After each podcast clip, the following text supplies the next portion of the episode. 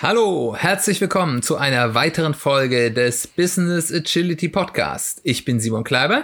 Und ich bin Caroline Salz. Ja, schön, dass ihr wieder dabei seid. Heute zur Folge 9 unseres Business Agility Podcasts. Wir haben in den vergangenen acht Folgen ziemlich häufig über Veränderungen, Verbesserungen und Wandel gesprochen. Die heutige Folge wollen wir deswegen mal dem Thema widmen, wie begleitet man solche Change-Prozesse in Unternehmen. Das heißt, unser Thema heute ist klassisches Coaching. Und dazu möchte ich heute Simon ein bisschen ausquitschen. Simon hat nämlich Sehr natürlich gerne. auch schon einige Projekte begleitet, einige Unternehmen. Und heute möchte ich aber auf ein bestimmtes, ähm, äh, ja, einen bestimmten Change-Prozess, den er begleitet hat, eingehen, von dem er mir mal ein wenig erzählt hat. Und da glaube ich, sind einige Infos dabei, die euch interessieren könnten. Äh, Simon, du hast ähm, ein bestimmten Unternehmensbereich innerhalb der Finanzindustrie begleitet und dort haben sich quasi Change-Prozesse aufgetan. Wie kam es denn überhaupt dazu? Ja, es ist in sich ganz klassisch. Also ich wurde angefragt als agiler Coach und ähm, ich sollte mir in einem, sogar damals zu Beginn einem Teilbereich dieses, im IT-Bereich eines Unternehmens im, im Finanzsektor, ähm, mal dort ein, ein Unternehmensteil anfangen, die schon mal so ein bisschen mit Kanban gearbeitet hatten und da war das ein bisschen eingeschlafen. Und ähm, dann ist so über eine gewisse Zeit, die ich dort ähm, ja on und off äh, begleitet habe, äh, ist man dorthin gekommen zu sagen, okay, jetzt hier nur ein paar Teamboards zu machen, bringt uns nicht weiter. Wir haben hier ja im Gesamtsystem der Arbeitsorganisation äh, haben wir ja Themen, die angegangen werden muss, äh, sowohl Koordinationsthemen als auch strategische Priorisierungsthemen, äh, wo es ähm, man dann in so einem Modus war, wo mehr der, der am lautesten schreit, an den Stakeholdern quasi was umgesetzt hatte und nicht eine klare strategische Por Portfolio-Management stattgefunden hat. Das heißt, man hat dort ähm, dann eine Flight Level 2, später zwei Flight Level 2 Boards äh, eingefügt und hat dann darüber so eine Art, so ein halbes Flight Level 3 Board gemacht. Da wurde zwar die Strategie nicht bestimmt, aber es wurde unter den Aufgaben wurde strategisch priorisiert. Mhm. Ähm, und äh, das Ganze fing an auf, auf Abteilungsebene und wurde dann eben auf Bereichsebene äh, ausgedehnt. Ähm, da hat nicht, haben nicht alle Abteilungen des Bereichs mitgemacht, aber äh, einige. Ähm, und äh, das ähm, hat sich über eine gewisse Zeit hingezogen und war schon ähm, erstmal ganz erfolgreich. Aber nachdem wir dann dort bis auf diese Ebene gekommen sind, haben wir eben irgendwann festgestellt, dass es eben hier durchaus eben Themen gibt, die jetzt nicht in einer reinen Sichtbarkeitsmachung äh, sind, da sind oder in einer reinen Priorisierungsgeschichte oder in einer reinen Strategiekommunikationsgeschichte, sondern eben einer sehr starken Führungskultur Thema auch und Mhm. haben auch Also festgestellt, auch ein dass sehr persönliches Thema dann. Genau, also ja, ist man organisatorisch. Ich meine, Führungskultur ist ja jetzt nicht so, so äh, ein ganz neues Thema, aber wir haben eben festgestellt, dass dort eben sich Dinge, das ist ein relativ traditionelles Unternehmen gewesen, dass es eben dort Dinge gibt, die dort immer wieder in den Weg kommen. Und zwar auf allen Ebenen. Ähm, also wenn wir hier von allen Ebenen reden, jetzt wenn wir nur mal vom Management reden, also von Leuten, die in irgendeiner Form eine Führungsfunktion hatten, ähm, reden wir von einem Bereichsleiter, von mehreren Abteilungsleitern, unter den Abteilungsleitern dann noch Teamleiter. Und dann gibt es unter dem, äh, dem den Teamleitern oder so ein bisschen so, also offiziell unter den Leitern, aber organisatorisch eher parallel zu den Teamleitern so, ich sag mal so funktionale Manager, also Leute, die jetzt keine ähm, formale Disziplinarführung haben, aber die Projektmanager, Manager von bestimmten Themenbereichen, wo sie auch Leute steuern quasi, also diese, diese typischen äh, äh, Managementpositionen, wie es die in vielen Firmen gibt. Ähm, und ähm, die auch durchaus sehr wichtige, ja, Treiber waren, also auch Leute, die, die durchaus dafür gesorgt haben, dass das Unternehmen gut funktioniert, also die durchaus ihren Job zumindest nach klassischer Ansicht sehr gut gemacht haben. Und die Person hast du dann quasi begleitet in dem Change-Prozess. Richtig? Ja, also wer genau war denn dein Coachee? Wen hast du da begleitet? Also, also mein, also zu Beginn war das so diese klassische Geschichte, machen Sie mal meine Leute agil. äh, hatten wir uns ja, glaube ich, letztes Mal ein bisschen drüber unterhalten. Das heißt, da hat mich der, einer der Abteilungsleiter hat mich sozusagen ähm, äh, beauftragt und ich sollte mir da mal die Teams anschauen. Und als wir gesehen haben, okay, wir müssen jetzt erst mal eine Koordination rein, wurde dann auch relativ klar, wir müssen auch äh, One-to-One -one miteinander arbeiten. Äh, zuerst mal auf einer rein wirklich, äh, ich sag mal, fachlich-methodischen Sicht. Ähm, und ähm, da wurde dann eben nachher auch der Bereichsleiter und die anderen, äh, äh, die anderen Abteilungsleiter mit einbezogen. Das war so ein bisschen so ein ähm, ja, fließender Prozess, wo immer wieder das neu rausgemacht hat. Im Coaching würde man jetzt von Recontracting reden, auch wenn das immer der gleiche äh, juristische Kontrakt war, aber es hat, man hat da schon so ein bisschen fließend so äh, das, das erweitert. Ähm, und was wir gemacht haben, als wir das erstmal festgestellt haben, war erstmal zu sagen, okay, wir machen erstmal eine Schulung, einen Tag zum Thema agile Führung für alle Leute, die in irgendeiner Form eine Führungsaufgabe in diesem Bereich haben und mit diesem, diesem Board-System, mit diesem Flight-Level-System zu tun haben. Äh, haben nicht alle teilgenommen, aber doch relativ viele. Also äh, war, war schon war eine sehr interessante Schulung.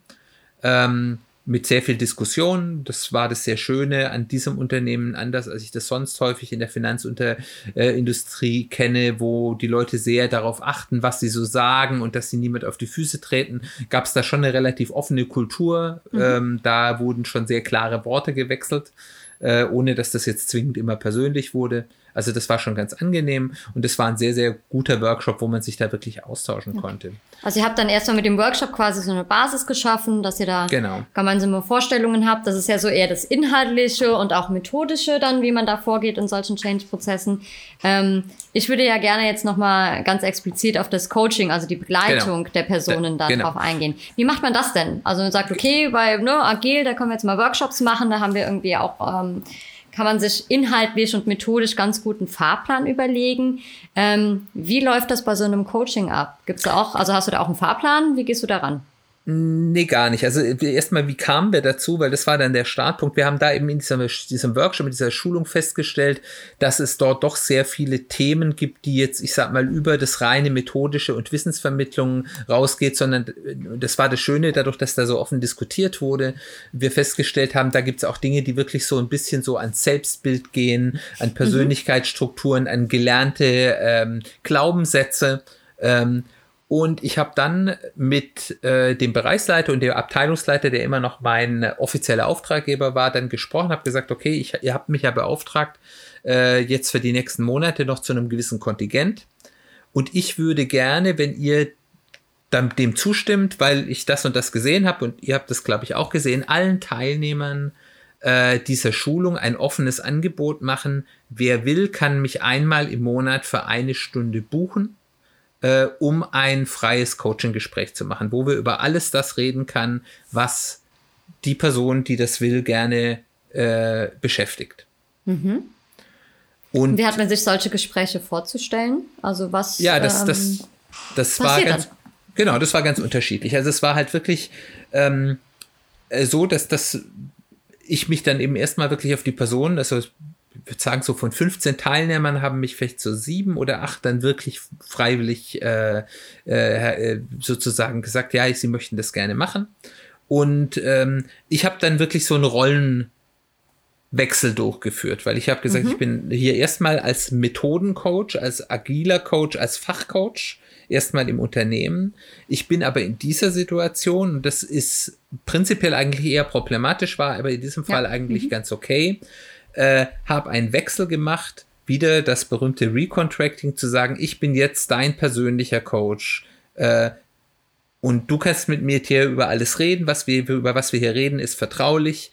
Und ähm, wie geht's dir in der Situation? Was beschäftigt dich mit diesem Wandelprozess, in dem wir alle drinstecken? Das war jetzt auch nichts ganz Neues. Also es war allen klar, was passiert hier.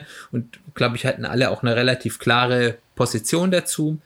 Und was dann passierte, war sehr, sehr, sehr unterschiedlich. Also das ging von ähm, auf der einen Seite ähm, wirklich fast rein Fachgesprächen, wo jemand gesagt hat, ja, okay, hier in der Methodik das und das, diese Thematik habe ich noch nicht genau so verstanden und wie ist das so und könnte man das auch so und so machen und dann hat man da eine Stunde nettes, entspanntes Fachgespräch gehabt. Das war mhm.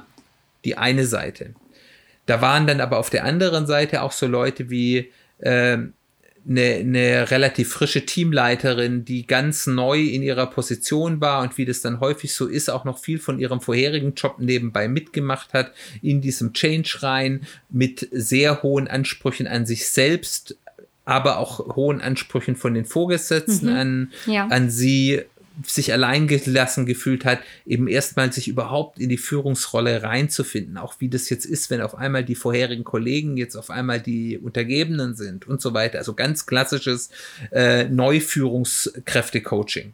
Ähm, aber eben auch mit erfahrenen Managern, die sich wirklich schwer getan haben und es auch selbst für sich erkannt haben, äh, mit dieser neuen Rolle, die sie da jetzt hatten, äh, klarzukommen und auch ganz klar gesagt habe, ich weiß nicht, ob ich diesen Wandel äh, wirklich bewältigen kann, ob das äh, so so geht zu sagen, ob ich dafür diese äh, dieses Wandel jetzt schon zu alt bin. Also äh, so kann ich mich denn noch so ändern? Ähm, also und und da war noch einiges dazwischen. Äh, auch wie gehe ich denn mit auch, auch wirklich dann, wie kann ich denn mit Kollegen umgehen, die quasi diese Selbstverantwortung gar nicht wollen, die nach wie vor immer einfordern, dass sie genau gesagt bekommen, was sie, was sie zu tun haben ja. und so. Das war dann so irgendwo in der Mitte des Feldes. Also es war ein sehr weites Feld, aber es war halt wirklich die Möglichkeit für die Leute mal einmal im Monat eine Stunde über die Sorgen und Nöte, die sie mit, mit, diesem Change hatten. Und wie gesagt, das Spektrum war halt von ein bisschen intellektuellem ja. Fachsimpeln bis zu existenziellen Problemen. Kann ich denn überhaupt das noch bewältigen? Mhm. War das Spektrum beliebig weit. Und ich habe da die Erfahrung gemacht, dass diese menschliche Dimension eine ist, die wir als agile Coaches, die immer schön auf unsere Boards und unsere Post-its und so schauen, ähm, trotz allem Reden über Kultur und Führung und so häufig zu gering sehen. Mhm. Gerade auf der Business-Agilitätsseite, weil auf der Team-Agilitätsseite gibt es da eine starke Kultur unter, unter äh, ja. agilen Coaches, zu sagen, ja, wir müssen ganz stark auf die Menschen schauen und die Menschen mitnehmen und so weiter und so fort. Auf der Business-Agilitätsseite ähm, vermisse ich das ein bisschen. Ja. Und das ist auch so ein bisschen diese Geschichte, das sind ja Führungskräfte, die müssen ja stark sein, die müssen das schon hinkriegen, weil deswegen sitzen sie in der, Situ in der Position und werden toll bezahlt. Aber dass ja. das genauso Menschen sind, die genauso mit dem Wandel kämpfen, die genauso Angst haben, äh, die, die sich genauso alleine gelassen fühlen, das übersehen wir, glaube ich, häufig. Ja, Hast du, ähm, wie hast du es wahrgenommen, wie sich das auch auf den Change-Prozess an sich auswirkt? Also das eine ist ja quasi die, die individuelle subjektive Perspektive. Also ich möchte auch begleitet werden für mich in meiner, wie es mir dabei geht in dieser Situation. Das andere ist ja quasi aber der, Blickwinkel aus der Organisation heraus, zu sagen, wir, also es ist auch eine Notwendigkeit, ähm, die Person zu begleiten, ähm, weil es quasi ein, ein Baustein für, für eine erfolgreiche Umsetzung ist. Ähm, wie, wie hast du das wahrgenommen? Siehst du das genauso oder? Ähm, ich glaube, ja. das lässt sich sogar gar nicht trennen, weil mhm. allein die Tatsache, dass sich die Leute ernst genommen fühlen, dass sie sich, sie wissen, sie haben da irgendwo Rückhalt, das hilft schon. Also ich, ich sage jetzt mal als schlechtes, schlechtes Beispiel mit, mit äh, äh, Betonung auf schlecht. Ähm, es fällt einem deutlich einfacher, durch einen Klettergarten zu klettern, wenn man angeseilt ist. Mhm.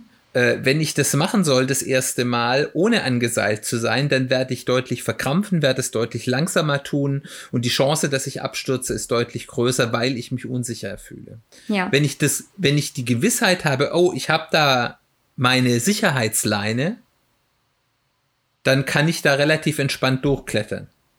Mhm. Und die Funktion, die so eine, so, so, eine, so eine Begleitung bietet, ist so ein bisschen eine Sicherheitsleine. Zu sagen, okay, ich bin nicht alleine, da ist jemand da, da kann ich hin, wenn was ist, da kann ich mit, mit eben dem, was, was mir Sorgen macht, dann reden. Und das hat eben einfach dann schon die Auswirkung, dass die Leute leichter durch den Change klettern, weil es ihnen persönlich besser geht. Ja. Das ist die eine Seite. Und die andere Seite ist natürlich schon ganz klar, was mache ich denn bei einem klassischen Coaching? Bei einem klassischen Coaching versuche ich, den Optionenraum des Coaches zu erweitern. Das heißt, dem, äh, dem Coachee die Möglichkeit zu geben, mehr Handlungsoptionen zu haben, wie sie mit dem ähm, Change umgehen. Und die Erfahrung zeigt, wenn ich mehr Handlungsoptionen habe, habe ich in der Regelung auch bessere Handlungsoptionen. Und ähm, das führt dann eben schlicht und einfach dazu, dass so eine Transformation besser läuft, weil wenn mehr Leute mehr bessere Entscheidungen treffen und ich mit so einem Coaching zu besseren Entscheidungen beitrage oder auch vielleicht zu weniger Rückschlägen führe, weil die Leute vielleicht besser mit ihren Untergebenen umgehen und die besser begleiten oder mit ihren Reporties, mit Untergebenen wollen wir ja vielleicht im agilen Bereich nicht reden, aber das ist ja dann trotzdem irgendwie die Realität, in der wir umgehen, dann kann das einen solchen Wandel wirklich ähm, befördern. Und last but not least, über einen solchen Prozess kriegt man Führungskräfte in die Selbstreflexion. Und selbstreflektierte Führungskräfte, manche sind das schon immer gewesen, da ist dann dieser Effekt nicht so groß, aber es ist nicht ähm, automatisch so. Selbstreflektierte Führungskräfte sind bessere Führungskräfte. Und äh, das gibt mir einen unheimlichen Nutzen. Ja. Ich sehe es sogar aus inhaltlichen Punkten wichtig, ne? Also dass man eben, ähm, man hilft ja ähm, demjenigen auf seinem Lösungsweg. Also man gibt ja keine Lösungen vor, aber im Coaching begleitet man ja die Person dann auf dem Lösungsweg. Und ähm, das wird meines Erachtens äh, manchmal ein bisschen unterschätzt. Also wie viele Entscheidungen und wie du es eben so schön gesagt hast, Optionen es halt gibt und für die man sich ja dann ja aber entscheiden muss. Wir probieren jetzt mal Folgendes aus, weil wir glauben, das wird uns helfen. Ne? Oder wir möchten mal folgenden Weg einschlagen, weil wir glauben, das wird uns voranbringen. Ähm, diese Entscheidungen müssen ja getroffen werden und das sind ja keine leichten Entscheidungen. Und da jemanden dabei zu haben, mit dem ich mich austauschen kann, mit dem ich das durchkauen kann und sei es drum, einfach zu Sprechdenken, also einfach einen Zuhörer zu haben, ähm, bei dem ich mich einfach mal dazu zu äh, bringen muss, das auch gut zu formulieren und, und zu artikulieren, was denn meine Ziele sind, mhm. ist auch einfach ein gutes Training. Und ähm, also es ist wirklich meines Erachtens auch eine richtige inhaltliche Arbeit, die dort ähm, gemacht wird. Ne? Also wir machen das oft auf, äh, auf methodischer Ebene, so Sachen wie Pairing und äh, Begriffe, die man ganz gut kennt. Ne? Man sagt, dass Ne? Also ja. lass das auch nochmal anders machen. Also bitte, du erklärst jetzt de, de, deinem Pairing-Partner exakt, welche Schritte er jetzt hier zu tun hat, damit er zum Ziel kommt. Und ähm, in einem Coaching ist das halt eine ähnliche Begleitung dann auch nochmal. Also dass man, äh, dass der Coachee das auch nochmal Schritt für Schritt selbst nochmal erzählen muss, was er denn eigentlich da machen möchte und wohin und warum, wozu.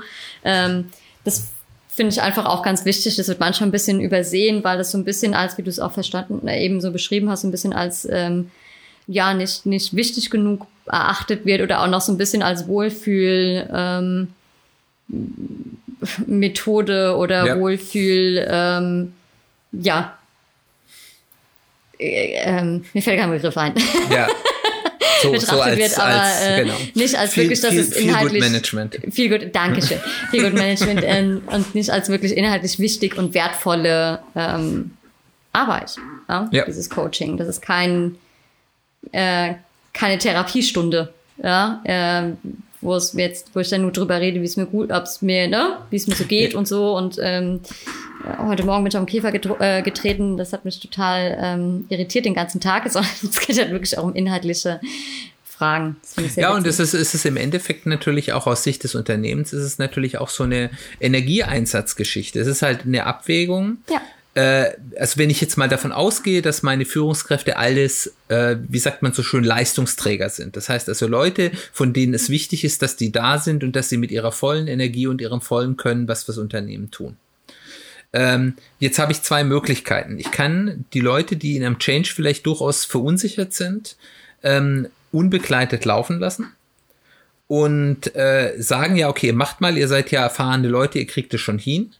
Das führt aber dazu, dass äh, dieser Change einen unheimlich großen Teil ihrer Energie auffrisst, weil sie sich selbst damit erstmal beschäftigen müssen, sie damit Sorgen haben. Unsicherheit kostet immer Energie. Und ähm, das haben wir, glaube ich, in den letzten Wochen alle ein bisschen selbst äh, am eigenen oh, Leib ja. erfahren können. Und ähm, dann ist die Frage, was ist denn für mich günstiger als Unternehmen? Ist es günstiger, dass ich ähm, diese, diesen Leistungsträger äh, über Wochen und Monate auf halber Kraft laufen lasse, weil der einfach seinen Kopf woanders hat? Also ich kenne da so ich habe, also als ich noch in meiner Zeit vor, vor meiner agilen Welt, als ich noch in der IT äh, gearbeitet habe, da war ich mal in einem großen Unternehmen, wo dann sich alle internen irgendwie, weil die Reduzierungsrunden gemacht haben, auf ihren neuen Job bewerben mussten, auf, ihren Job neu bewerben mussten in diesem halben Jahr, wo dieser Prozess stattfindet, haben nur die externen diesen Laden am Laufen gehalten, weil die ganzen internen vollständig mit sich selbst beschäftigt waren. Die hatten überhaupt keinen Gedanken über ihre eigentliche Arbeit zu tun, weil die nur mit sich selbst beschäftigt waren. Das ist jetzt vielleicht ein extremes Beispiel. Aber das Gleiche habe ich in der Change-Situation. Die Leute beschäftigen sich sehr stark mit dem Change, was das für sie bedeutet. Und äh, ich lasse die Leute auf halber Kraft fahren. Oder ich investiere ein bisschen als Unternehmen in eine Begleitung, die dazu führt, dass die Leute schneller ihren Kopf freikriegen. Das ist natürlich keine absolute Lösung. Schneller ihren Kopf freikriegen und wieder mehr in ihre Energie, äh, ihre Gedankenkraft, ihre, ihre Wirkkraft auf das strategische Ziel und auch auf die Durchführung des Changes ähm, weitergeben können. Und der letzte Punkt ist noch, Führungskräfte haben immer einen Multiplikatoreffekt. Und Menschen sind sehr gut darin zu erkennen, was authentisch ist und was nicht authentisch ist. Und Menschen erkennen, ob eine Führungskraft wirklich Selbstsicherheit im Change ausstrahlt, ob sie da drin ruhen und sagen, ja, das ist okay, das machen wir, wie wissen, ich weiß, das ist schwierig, aber das ist okay und wir kriegen das hin, oder ob die nur das nur erst nach Fassade nach außen bringt. Und wenn ich eine Führungskraft habe, die authentisch vermitteln kann, ja, es fällt schwer, vielleicht auch selbst in der Lage ist, über ihre Sorgen ein bisschen zu reden, ähm, geht es ja auch so um, um sich selbst verletzlich zu machen, um äh, psychologische Sicherheit in einem Team herzustellen. Ähm, die wird eben dieses, diese Sicherheit und diese Ruhe auch in ihr Team oder in ihre Abteilung ausstrahlen. Und damit ist ein Investment in die den inneren Frieden, sage ich jetzt mal, von Führungskräften meiner Meinung nach ein sehr gutes Investment. Da pflichte ich dir bei. Ähm, zum einen ist es ja wirklich das Investment, das du sagst, um die Führungskräfte da zu unterstützen. Auf der anderen Seite sehe ich es aber auch als ähm, einen, einen festen Teil eines Change-Prozesses. Also gar nicht als Option, dass wir das tun, dieses Coaching, sondern dass es wirklich ähm, ein Teil dieses Prozesses ist, dass es Arbeit ist, die wir erledigen müssen. Und ähm, daher, genau. ähm, dass sich halt ja, gemacht werden muss und ähm, das eben den gesamten Change-Prozess unterstützt. Ähm, jetzt bei dem Beispiel aus der Finanzindustrie, das du ja gerade geschildert hast, ähm, kannst du konkret an diesem Beispiel uns mal sagen, welche Effekte du wahrgenommen hast durch das Coaching oder was dir da auch vielleicht zurückgespiegelt wurde, welche Effekte das dann gehabt hat? Also generell habe ich ein sehr, sehr positives Feedback bekommen. Ich glaube, die Leute waren einfach froh, dass sie erstmal, die waren erstmal froh, dass sie überhaupt die Möglichkeit hatten, das zu haben. Das heißt, allein die, die Tatsache, dass es dieses Angebot gab, hatte bereits, also ohne dass inhaltlich wirklich viel passiert ist, äh, hatte schon von sich alleine eine positive Auswirkung. Und ähm, von der Wirksamkeit ist es natürlich immer so, solche Coaching-Prozesse sind mal schneller, mal langsamer, ähm, weil Menschen einfach unterschiedlich sind und Situationen unterschiedlich verfahren. Ähm, und ich glaube, dass es bei allen dieser Fälle eine positive Entwicklung gab. Es gab einige Fälle, die hätte ich, wenn mein Gesamtmandat bei diesem Kunden nicht geendet hätte, aus anderen sehr nachvollziehbaren Gründen, hätte ich gerne noch weiter begleitet, weil ich glaube, dass es denen noch gut getan hätte, weil einfach das dort länger gebraucht hat. Aber ich denke, dass es eine, eine prinzipiell positive Entwicklung bei allen Fällen gab und es wurde mir auch so gespiegelt. Ähm, was hast du jetzt ähm, für dich mitgenommen, also für dich persönlich in der Rolle als Coach? Ähm, du hast ja vorhin ähm, ja schon kurz angerissen, dass es äh, nicht unbedingt das perfekte Setting war, weil du ja quasi diese Doppelrolle eingenommen hast. Zum einen der fachliche Experte zu sein und auch Treiber ähm, äh, für diesen Change. Auf der anderen Seite dann aber eben Coach, der ja eher versucht, neutral aufzutreten. Ähm, den Punkt hattest du ja schon genannt, dass es nicht unbedingt ähm, äh, ja so ist, wie du das normalerweise wünschen würdest. Ähm, hm. Aber generell aus diesem Coaching-Auftrag, was nimmst du dir damit? Was würdest du beim nächsten Mal ähm, genauso machen und was würdest du beim nächsten Mal gerne ändern? Also was ich wirklich mitnehme vorne rein, bevor man jetzt über die wirklichen, äh, äh, was ich anders machen würde, reden würde, ist, ich, ich habe mich nochmal wirklich in meiner schon vorher bestehenden Meinung bestärkt gefühlt und darüber hatten wir ja auch schon mal bei, bei unserem Thema über das Befreien der Lehmschicht gesprochen. Man darf in diesen Prozessen die Führungskräfte, insbesondere das untere und mittlere Management, nicht alleine lassen. Das ist unheimlich wichtig, dass man die als äh, als Menschen wahrnimmt und nicht ja nur als Manager. Das ist, und dass das sehr, sehr wichtig ist und dass das auch ein Erfolgsfaktor für Transformationen ist. Ähm, also, was würde man anders machen? Das ist halt immer so eine Frage, hätte man es denn tun können, wenn man es anders macht? Also, ich habe natürlich von der reinen Lehre des Coachings zwei Dinge gemacht, äh, die man hätte eigentlich nicht tun dürfen. Ich war in dieser Situation nicht wirklich neutral. Ich war ja irgendwie, auch wenn ich natürlich als Coach jetzt nicht der endgültige Treiber bin, aber ich bin ja trotzdem irgendwie als agiler Coach der, der irgendwie diesen Change auch in dieses, in dieses Unternehmen gebracht hat, auch wenn es der Wunsch äh, des Unternehmens oder bestimmten äh, äh, Führungskräften im Unternehmen waren. Das heißt, ich war hier nicht neutral. Also eigentlich würde ein äh, ganz reines ähm, systemisches Coaching hier eigentlich verbieten. Und ich habe mir auch vorher ganz klar gesagt, dass ich hatte mir da so ein paar Überlegungen gemacht, dass wenn die Gespräche in bestimmte Themenbereiche gehen, ähm, und in einem Fall war es hart an der Grenze, das war aber noch gerade noch so okay, also wenn es gerade auch an, zu Konflikten mit Führungs anderen Führungskräften oder sowas geht, wo ich dann gesagt hätte, okay, äh, lass uns mal über die Personalabteilung schauen, ob du vielleicht einen anderen Coach bekommen kannst. Äh, zu dem Punkt, ähm, da möchte ich gerade nicht einfach so drüber weggehen. Ähm, ich finde das einen wichtigen Punkt. Ich finde es schön, dass du es ansprichst. Also auch ähm, ganz klar diese Grenzen zu ziehen. Also ab wann bin ich hier noch die richtige Person ähm, als Coach und wann eben auch nicht. Also gerade das, wie du es gerade angesprochen hast, ähm, mit, mit dem Konflikt, da muss man schon aufpassen, wo man da auch seine eigenen, wirklich auch fachlichen Grenzen erreicht. Ne? Also äh, da geht das auch schnell in eine Richtung, wo eine Mediation äh, notwendig wird und das ist eine eigene Disziplin und ähm, dafür gibt es sehr gut ausgebildete Personen, die das begleiten können. Und das ist kein Standardprogramm für einen Coach. Und ähm, von daher finde ich das sehr wichtig, dass du das gerade erwähnst, auch sehr schön und möchte es halt nochmal betonen. Also, ähm, dass es sehr wichtig ist, auch seine Grenzen zu kennen. Finde ich gut, dass du das hier auch nochmal erwähnst. Genau. Also, wie gesagt, ich war nicht neutral und ich war eigentlich de facto auch Teil des Systems.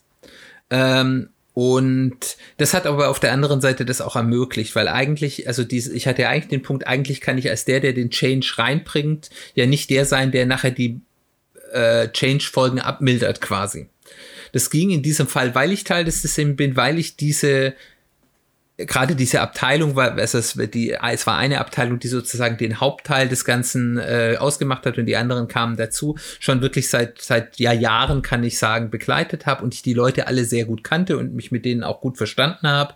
Es gab da auch, ich war da jetzt auch nicht in irgendwelchen politischen Lagern oder so, dass ich da jetzt gesagt habe, ich, ich war da, die einen können nicht mit mir oder so, sondern das, das hat es ermöglicht, dass ich es tun konnte, weil ich eben äh, die Leute haben mir halbwegs vertraut, um das mal einfach so zu sagen. Ähm, äh, das hat es mir da ermöglicht. Das wäre in einer anderen Situation, wo ich kürzer dabei gewesen wäre, hätte ich das als der äh, zumindest gefühlte Treiber des Changes wahrscheinlich nicht tun können.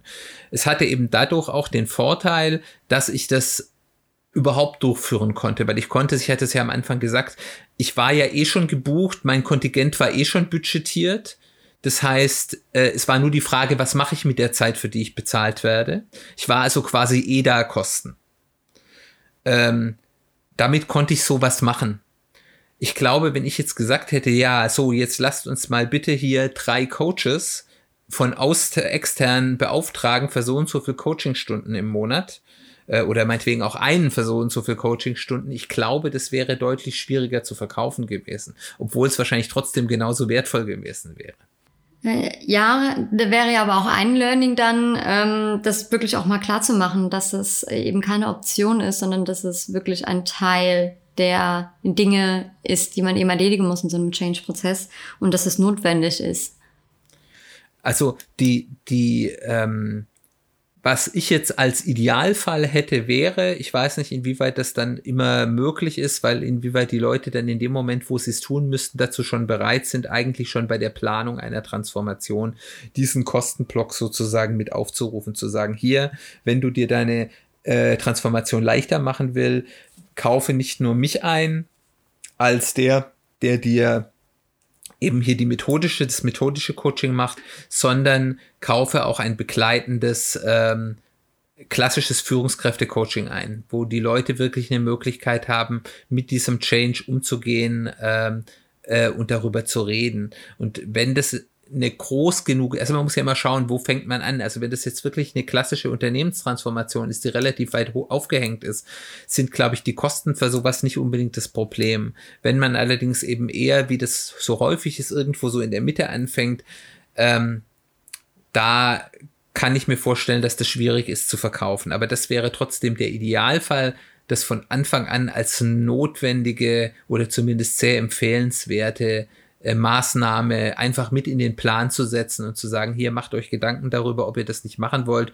Und äh, äh, euch dann entweder ihr habt schon einen Coaching-Pool, ich meine, manche Unternehmen haben ja auch ein Coaching-Pool sogar mit internen Coaches im Unternehmen, die rechtzeitig hinzuzufügen oder eben über einen Coaching-Pool, der vielleicht in einem Unternehmen schon da ist, externe Coaches mit einzukaufen äh, und zu sagen, hier, wir nehmen unsere Führungskräfte ernst und begleiten sie durch diesen schwere Zeit des Wandels, weil so ein Wandel ist gerade für alteingesessene Führungskräfte nicht einfach. Ja, dann danke ich dir, dass du uns heute mal diesen Einblick gewährt hast in dieses eine konkrete Projekt und deinen Coaching-Auftrag dort. Ich fand das sehr spannend, ähm, was du da erzählt hast, ein bisschen aus dem Nähkästchen geplaudert hast. Sehr gerne. Ähm, ja, wenn ihr jetzt äh, unsere Zuhörer noch Fragen habt, Anmerkungen habt, dann ähm, kommt gerne auf uns zu. Unsere Kontaktdaten findet ihr wie immer in den Show Notes. Ihr könnten sie immer noch ausfragen zu diesem Projekt. Äh, hat bestimmt auch eine ein oder andere Anekdote, die ihr gerne teilt. Ansonsten freuen wir uns auf die nächsten Folgen und auch da kommt gerne auf uns zu, wenn ihr Ideen habt. Ähm, meldet euch gerne und wir hören uns wieder. Macht's gut. Tschüss, bis zum nächsten Mal.